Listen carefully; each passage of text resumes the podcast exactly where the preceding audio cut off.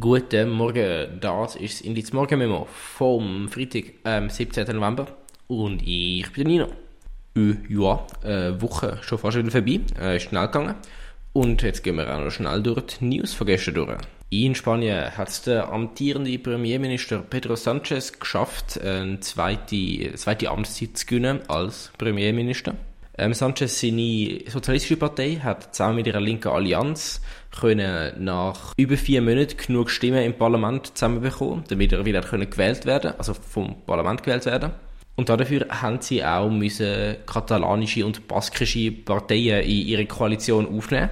Das ist insofern relevant, als dass das Spanien intern super kontrovers war, weil unter anderem im Gegenzug für ihre Unterstützung versprochen worden ist, dass gefangene Figuren von der Unabhängigkeitsbewegung freigelassen werden. Wenn ihr jetzt gerade im Zug sitzt und wenn den Hintergrund dazu kennen, wo ich euch jetzt kann, kurz reinquatschen, aus kenne ich mich viel zu wenig selber aus, dann google mal die katalonische Unabhängigkeitsbewegung, weil wir gehen jetzt in die USA über. Dort haben sich nämlich vorgestern bzw. mit Zeitverschiebung für uns gestern der amerikanische Präsident Joe Biden und der chinesische Präsident Xi Jinping zum ersten Mal seit einem Jahr wieder in Person getroffen. Das im Rahmen von einem Wirtschaftsgipfel. Die beiden haben eine stundenlange Sitzung gehalten und nachher noch eine Nacht mit wichtigen Wirtschaftsleuten, zum Beispiel dem CEO von Apple, also Tim Cook. Das Treffen ist relevant, weil die beiden Länder nicht so gut aufeinander sprechen sind im Moment, insbesondere, insbesondere in den vergangenen Jahren, wo sich die beiden Großmacht wirtschaftlich bekämpft haben wo anscheinend ein vermuteter Spionageballon von China über die USA geflogen ist. Das war auch ein komisches, komisches Kapitel in dem Jahr. Gewesen. Und darum ist es ein grosses Zeichen, dass sie sich jetzt mal wieder in Person getroffen haben. Und mega viele haben sich das auch nicht können einigen. Also die beiden Großmächte haben einfach offensichtlich sehr unterschiedliche Vorstellungen davon, wie die Welt aussehen. So hat Joe Biden nach einer Pressekonferenz den Xi Jinping mehr oder weniger als Diktator bezeichnet. Allerdings, wenn sie wieder in engerem Kontakt sind und die Armeen sollen miteinander können kommunizieren, was verhindern soll, dass aufgrund von einem bescheuerten Unfall von, sagen wir, zwei Kampfschätzen auf einmal irgendwie aus Versehen Krieg ausgelöst wird. Genau, so der ist das. Und jetzt bleiben wir noch ganz kurz im Land von der Freiheit. Im amerikanischen Senat hat sich nämlich ebenfalls vorgestern folgende Szene bei einer Anhörung abgespielt. Sir, this is a time, this is a place. If you want to run your mouth, we can be two consenting adults. We can finish it here. Okay, that's fine. Perfect. You want to do it now? I'd love to do it right now. Well, stand your butt up then. You stand your butt up. Oh, hold on. Big Oh, guy. hold, stop it. Is that your solution every it. No, no, sit down. Sit down. Okay.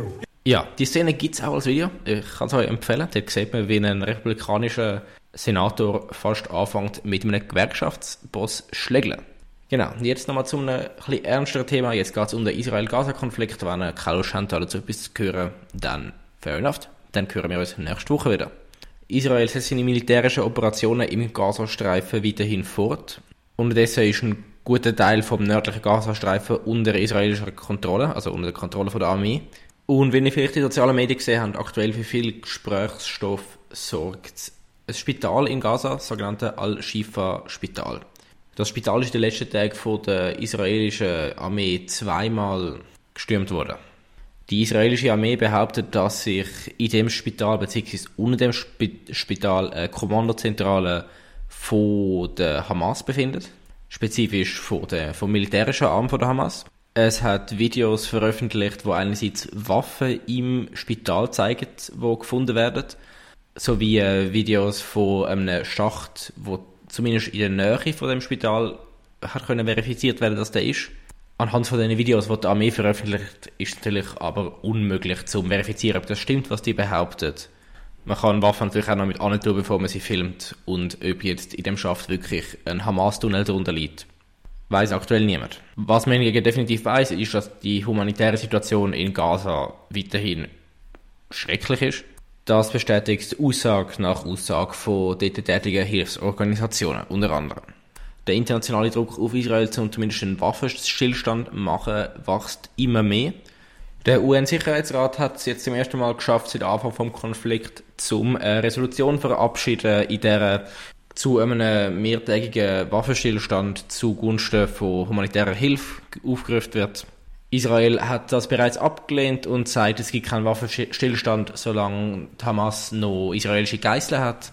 Und so eine UN-Resolution hat auch eigentlich nur eine symbolische Macht, allerdings zeigt es, dass der Druck wächst.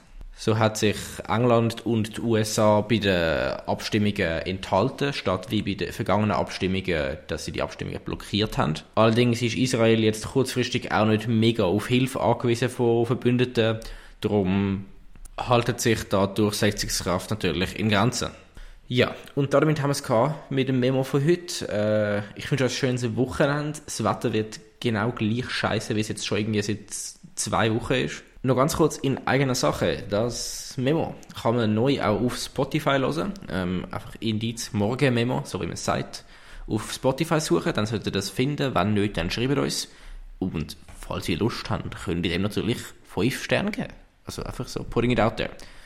Und wie immer könnt ihr natürlich Kolleginnen und Kollegen von euch das Memo auch empfehlen, in der ihr in äh, den Link indiz.ch slash Memo schicken, wo sie das können, wie ihr auch auf WhatsApp abonnieren.